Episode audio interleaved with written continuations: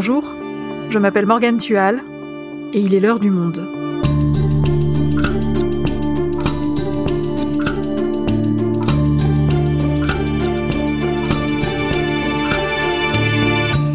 Aujourd'hui, pourquoi le 17 octobre 1961 a-t-il été si longtemps occulté? Ce jour-là, des manifestants algériens étaient tués et torturés à Paris et sa proche banlieue lors d'une répression policière sanglante. 60 ans plus tard, tous les regards sont tournés vers Emmanuel Macron. S'exprimera-t-il sur cet événement alors que la mémoire de la guerre d'Algérie cristallise les tensions entre Paris et Alger? Frédéric Bobin et Antoine Flandrin sont journalistes au Monde. Ils nous racontent ce qui s'est passé ce jour-là et nous expliquent pourquoi cette date a longtemps été mise au banc de l'histoire, jusqu'à récemment. Massacre du 17 octobre 1961, la fin d'un long silence, un épisode produit par Adèle Ponticelli et Cyrielle Bedu, réalisation Florentin Baume.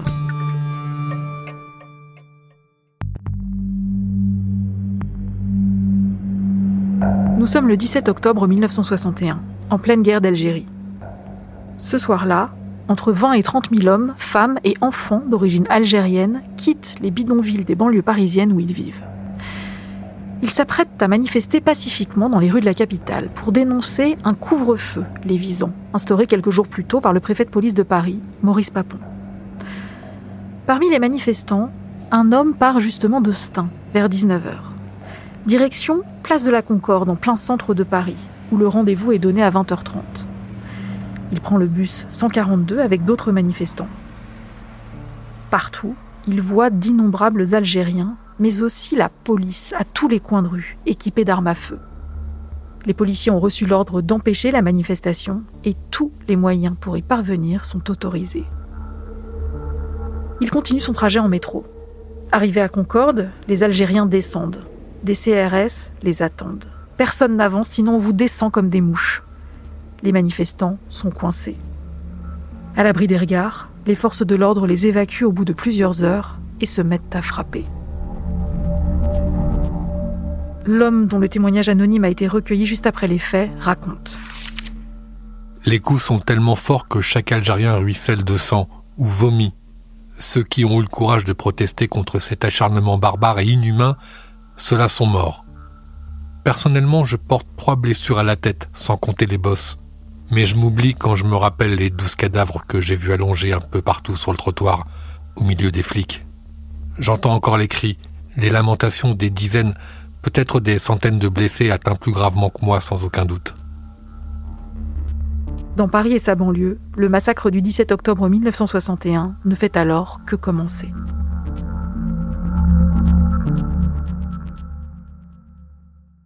Antoine, avant de revenir plus en détail sur ce qui s'est passé ce 17 octobre 1961, est-ce que tu peux nous en dire plus sur le contexte de l'époque? On est donc encore en pleine guerre d'Algérie. Oui, en 1961, l'Algérie est encore euh, une colonie française, euh, divisée en plusieurs départements, et une guerre d'indépendance oppose depuis 1954 euh, les nationalistes algériens, principalement réunis sous la bannière du FLN, le Front de libération nationale, à la France. Ça fait donc sept ans que les combats durent et il y a un certain euh, ras-le-bol, il faut le dire. D'ailleurs, lors du référendum du 8 janvier 1961, euh, les trois quarts des Français euh, se sont prononcés en faveur de l'autodétermination de l'Algérie. Et donc, en 1961, ça fait plusieurs mois que des négociations ont lieu entre le gouvernement français et le gouvernement provisoire de la République algérienne, le GPRA, le bras politique du FLN. Et durant ces négociations, quel est le climat en France et en Algérie? Le contexte est très violent. Euh, en Algérie, les manifestations sont euh, réprimées dans le sang par la police et l'armée française. En France, il y a aussi beaucoup de violence. Euh, le FLN commet plusieurs attentats ciblés contre la police. Donc il y a un contexte de demande de vengeance de la part du corps policier. C'est dans ce contexte que euh, le 17 octobre euh, arrive, un contexte de montée de la violence. Et alors pourquoi ce jour-là, des Algériens se dirigent vers le centre de Paris pour manifester? Donc il faut savoir que le 5 octobre 1961, le gouvernement français a pris la décision de euh, instaurer un couvre-feu contre les travailleurs algériens qui vivent en France. À l'époque, il y en a entre 200 000 et 400 000. Et donc, ils sont interdits de sortir après 20h30 euh, Donc le FLN va pour organiser une manifestation pacifique pour dénoncer euh, ce couvre-feu qui est une mesure discriminatoire. Et la manifestation était censée être pacifique, alors pourquoi le pouvoir français tenait-il tant à les empêcher de manifester? Alors pour le président, euh, le général de Gaulle, il n'était pas question que le FLN réussisse le tour de force d'investir symboliquement la capitale pendant les négociations. Ça aurait été une victoire politique et symbolique pour le camp nationaliste algérien. Or, la règle, c'est de négocier en position de force. Et donc, concrètement, comment font les autorités pour empêcher des dizaines de milliers de personnes de manifester Frédéric? Ben, la police a, déployé un, nombre impressionnant de ses membres aux portes de Paris. Il y a des barrages de CRS qui commencent à interpeller massivement les manifestants. Il y a énormément de violence et des scènes de matraquage avec ce qu'on appelait le bidule, qui était un immense gourdin long de près d'un mètre, et puis surtout les coups de crosse qui s'abattent sur les manifestants. Manifestants qui sont ensuite euh, acheminés dans des camps. Euh, il y aura à peu près 12 euh, 000 interpellations ce soir-là, et sur les 12 000, il y en aura 6 000 qui vont se retrouver parqués au Palais des Sports. Cette débauche de violence policière euh, est très meurtrière. De nombreux manifestants sont tués, essentiellement succombent à leurs blessures dues aux coups de crosse et aux matraques. Il y en a également quelques-uns morts par balle. Et là, il se passe l'événement majeur de cette soirée, c'est-à-dire que un certain nombre de corps sont ensuite jetés à la Seine. Et c'est pour ça qu'on associe souvent cette manifestation euh, du 17 octobre à des noyades massives dans la Seine. Mais donc si ça se passe dans la rue, aux abords de la Seine, ça veut dire que ces violences, ces meurtres ont lieu sous les regards des passants. La réaction des Parisiens, euh, globalement, a été euh, l'indifférence, euh, voire même le, soutien. À quelques exceptions près, les esprits n'étaient pas très très sympathisants à l'égard des actions du FLN. Est-ce qu'on sait combien de personnes ont été tuées ce jour-là? Alors c'est un peu le grand mystère statistique, on ne le saura jamais puisque il y a effectivement un problème d'accès aux archives, mais globalement le consensus euh, des historiens établit un bilan à entre 120 et 200 morts voire plus.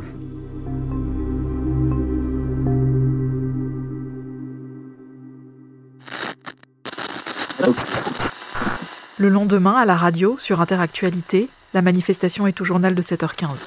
Les musulmans étaient dans les rues de la capitale. Ils y étaient en foule. Des coups de feu claquent chez les manifestants. Les forces de l'ordre ripostent. C'est le scénario dramatique. Bilan deux tués et aussi un Européen, un Français originaire du Finistère et demeurant à Rouen, qui était, on ne sait pourquoi, à Paris. Il est mort à l'hôpital Cochin. Le journaliste explique la violence des forces de l'ordre comme une réponse, on pourrait dire légitime, à celle des manifestants. Est-ce que ça veut dire que l'État cache délibérément l'ampleur du massacre? Oui, euh, le gouvernement euh, va tout faire pour masquer ce qui s'est passé. C'est ce que l'historien Emmanuel Blanchard appelle la dissimulation d'État. Elle commence dès le 18 octobre. Le gouvernement impute la violence aux manifestants algériens et la dissimulation se poursuit ensuite à un triple niveau. D'abord à un niveau médiatique, c'est-à-dire que les journaux vont relayer la version du gouvernement. On a aussi le témoignage d'Eli Kagan qui raconte euh, qu'il a rencontré toutes les peines du monde pour vendre euh, ses photos. Il y a un tas de journaux qui les ont refusés. La vie catholique m'a dit elles sont formidables ces photos, mais elles vont choquer mes lecteurs. À France Nouvelle, ils m'ont dit oh terrible, terrible tes photos, mais on, ne peut pas les saisir, on, peut, on va les saisir si, si on les publie. Mais je dis c'est le rôle d'un journal. Ensuite, à un niveau judiciaire, là, l'attitude des juges d'instruction, en fait, ça va être d'en faire le moins possible et de prononcer des non-lieux. Et lorsqu'un cadavre sera repêché, on soulèvera toujours la même hypothèse, euh, savoir celle d'un règlement de compte entre nationalistes algériens. La dissimulation a lieu aussi au niveau des archives. Des archives vont disparaître, comme celle de la brigade fluviale qui nous aurait permis aujourd'hui de pouvoir reconstituer plus en détail ce qui s'est passé pendant cette euh, soirée. L'État dissimule donc ce qui s'est réellement passé ce jour-là, et côté algérien, au niveau du FLN notamment, j'imagine que c'est tout l'inverse? Eh bien, pas vraiment. Du côté du FLN, on veut aussi faire oublier euh, cette euh, soirée, parce que dès la fin du mois d'octobre, le gouvernement français va faire passer un message aux indépendantistes. On est prêt à négocier, mais on ne veut plus de mouvements de foule comme lors du 17 octobre 1961. Une autre raison de cette occultation, c'est les déchirements internes au sein du FLN. C'est-à-dire que cette manifestation du 17 octobre 1961 a été organisée par la Fédération de France du FLN de façon autonome. Et donc, pour le gouvernement provisoire de la République algérienne, il n'est pas question que ces morts du 17 octobre 1961 viennent recouvrir les euh, nombreux morts qu'il y a en Algérie euh, tous les jours. Euh, on parle de centaines de morts, à tel point que le FLN parle de génocide. Bien sûr, c'est à des fins de propagande pour peser sur l'opinion internationale. Et qu'en est-il de ceux qui ont survécu au 17 octobre ou des proches des victimes? Est-ce que eux, ils essayent de se faire entendre? Alors oui, on a des cas, mais assez isolés. On a par exemple cette dame qui s'appelle Madame Khalfi qui va jusque dans les années 80 chercher désespérément son mari et qui va finalement obtenir de la part de la justice française le statut de disparu. En dehors de ces cas isolés, on ne peut pas dire qu'il euh, y a une mémoire familiale du 17 octobre 1961. Au contraire, c'est un événement qui a été tué. Et une autre raison de cette occultation mémorielle, c'est que euh, un autre événement va venir effacer la mémoire du 17 octobre 1961. Cet événement, c'est Sharon, le 8 février 1962, à l'appel de la CGT et du Parti communiste, des manifestants vont se rassembler contre l'OAS, l'organisation de l'armée secrète, qui est une organisation politico-militaire d'extrême droite qui euh, soutient l'Algérie française. Et à cette occasion, il y aura une répression également sanglante qui va faire neuf morts. Et donc, euh, les partis de gauche vont choisir de valoriser la mémoire de cet événement au détriment des centaines de morts du 17 octobre 1961.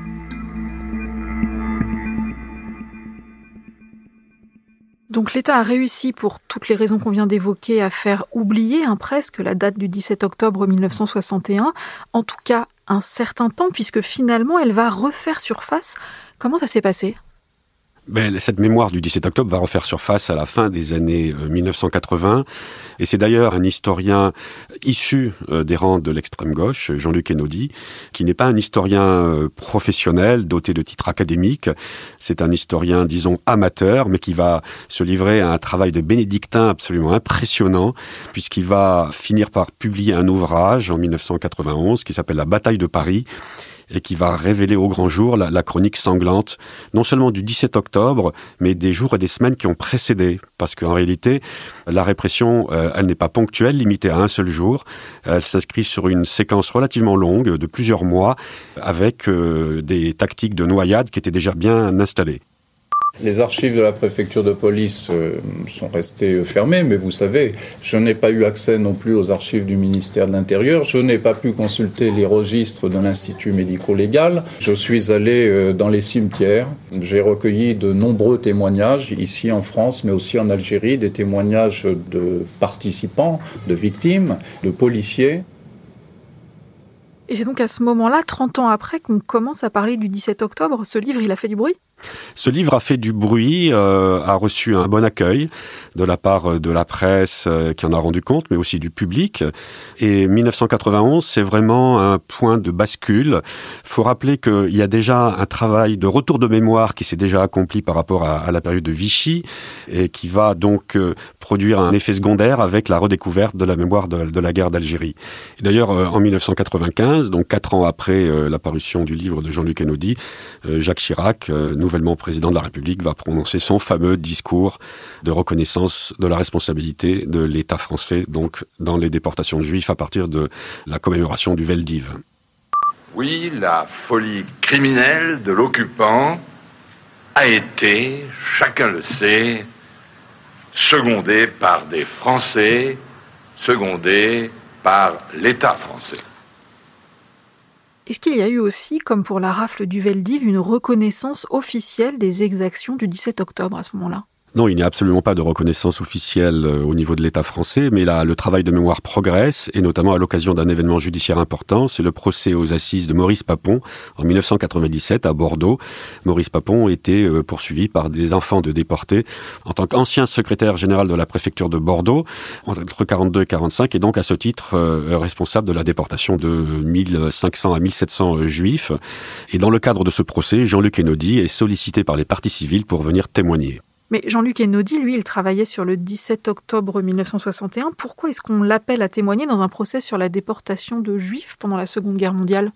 Parce que les partis civils euh, voulaient que le jury soit éclairé sur la personnalité et sur les méthodes d'action de Maurice Papon, qui donc euh, est au carrefour de ces deux événements, la déportation des Juifs de Bordeaux ainsi que la répression du 17 octobre en 61.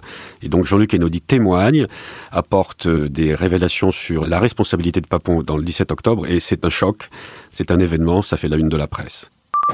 Maurice Papon, pour prendre un seul exemple, il y a eu ce jour-là un certain nombre de fausses nouvelles qui ont circulé sur les ondes de la police, faisant état de policiers qui venaient d'être tués par euh, des Algériens, ce qui était absolument faux.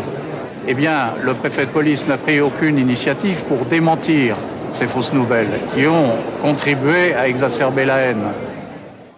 Maurice Papon est finalement condamné à 10 ans de réclusion pour complicité de crimes contre l'humanité mais dans un procès qui n'a rien à voir avec le 17 octobre. Alors en quoi cette histoire amène une forme de reconnaissance officielle de ce qui s'est passé en 1961 parce que Jean-Luc Kennedy s'impose à ce moment-là comme étant le grand connaisseur du 17 octobre. Il est sollicité par les médias et dans le monde, il fait paraître une tribune qui fait grand bruit également et dans laquelle il qualifie euh, la tuerie du 17 octobre de massacre. Et c'est sur ce terme de massacre que Maurice Papon va réagir et va porter plainte euh, pour diffamation contre Jean-Luc Kennedy. Et donc a lieu en 1999 un procès contre Jean-Luc Kennedy intenté par Papon.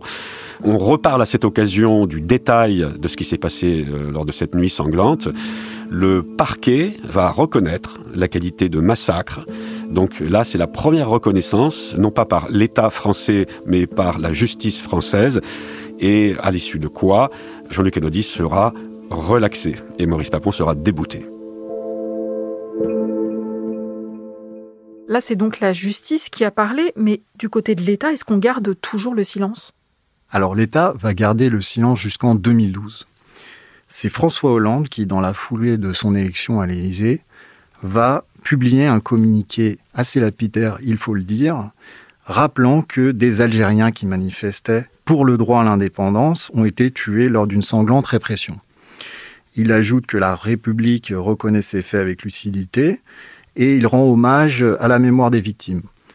Alors, euh, la forme de ce geste présidentiel, un simple communiqué et non un discours accompagnant une manifestation commémorative, souligne cependant euh, la limite hein, de la dite reconnaissance officielle. C'est vraiment une reconnaissance timide. Reste que Hollande est vivement critiqué, euh, notamment par la droite et l'extrême droite, euh, qui fustige son acte de repentance. Alors, du côté des associations de mémoire des victimes du 17 octobre 1961, ce communiqué ne va pas assez loin. Pourquoi? Parce qu'il ne nomme pas les auteurs ni les responsables du massacre. Donc, la police et le préfet de police. Et euh, la Ligue des droits de l'homme, elle, demande à ce que ce massacre soit qualifié de crime d'État. C'est un des défis mémoriels auxquels doit faire face aujourd'hui euh, Macron. Et justement, quand Emmanuel Macron succède à François Hollande en devenant président de la République, comment il se positionne sur cette question? Alors, dès la campagne présidentielle euh, de 2017, Emmanuel Macron a brossé les grands traits de sa politique mémorielle.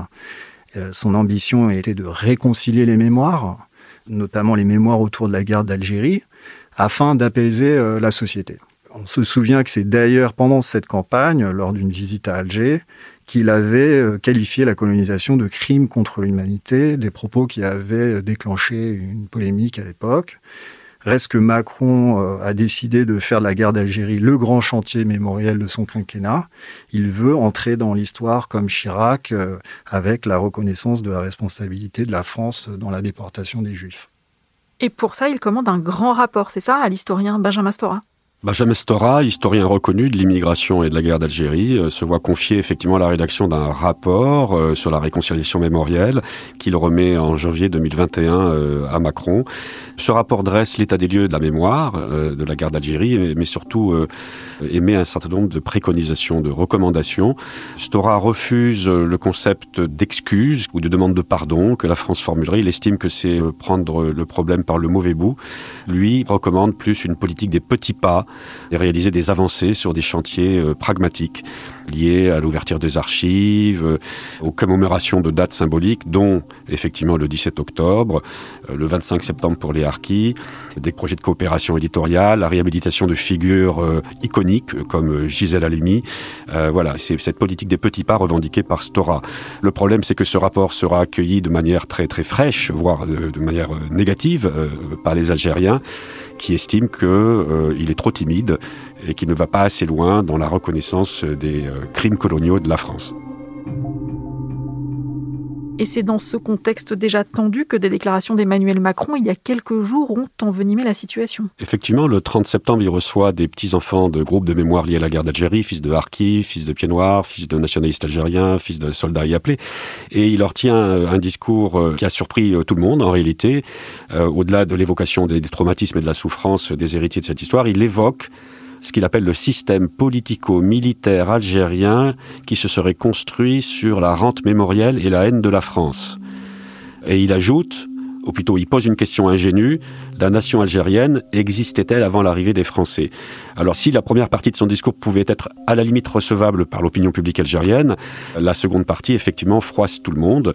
Le gouvernement algérien en profite pour euh, capitaliser sur euh, cette émotion algérienne et euh, décide des mesures de rétorsion, le rappel euh, de l'ambassadeur pour consultation, l'interdiction de survol de l'espace aérien par les avions français qui interviennent au Sahel dans le cadre de l'opération Barkhane. Donc là, effectivement, c'est la crise ouverte entre la France et l'Algérie qui est totalement paradoxale puisque l'idée originelle de la démarche de Macron était précisément d'apaiser la relation franco-algérienne qui maintenant entre en crise.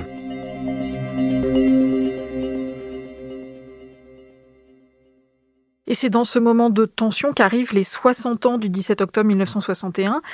Alors, est-ce que Emmanuel Macron va suivre la recommandation du rapport Stora et faire de cette date un jour de commémoration important? Au moment où on diffuse ce podcast, on ne sait pas euh, quelle est la nature du geste que fera Macron euh, le 17 octobre. Est-ce qu'il va reconnaître le crime d'État, comme le lui recommande un certain nombre d'associations? Est-ce qu'il va être dans l'euphémisme? Il faut rappeler qu'il avait demandé pardon aux Harkis il y a quelques semaines, à la fois pour l'abandon des harkis par la France, mais également le traitement discriminatoire subi sur le sol français à leur arrivée. Il avait demandé pardon aux harkis. Est-ce qu'il va prononcer des paroles fortes à destination des enfants issus de l'immigration et des enfants des familles FLN, il est attendu au tournant et beaucoup d'observateurs euh, subodorent qu'il devrait essayer de marquer les esprits, de frapper un grand coup à la fois pour réparer la relation avec Alger et également donner le sentiment qu'il y a une parité dans les gestes qu'il fait à l'adresse de tous les groupes de mémoire. Merci Frédéric, merci Antoine. Merci Morgane. Merci Morgane.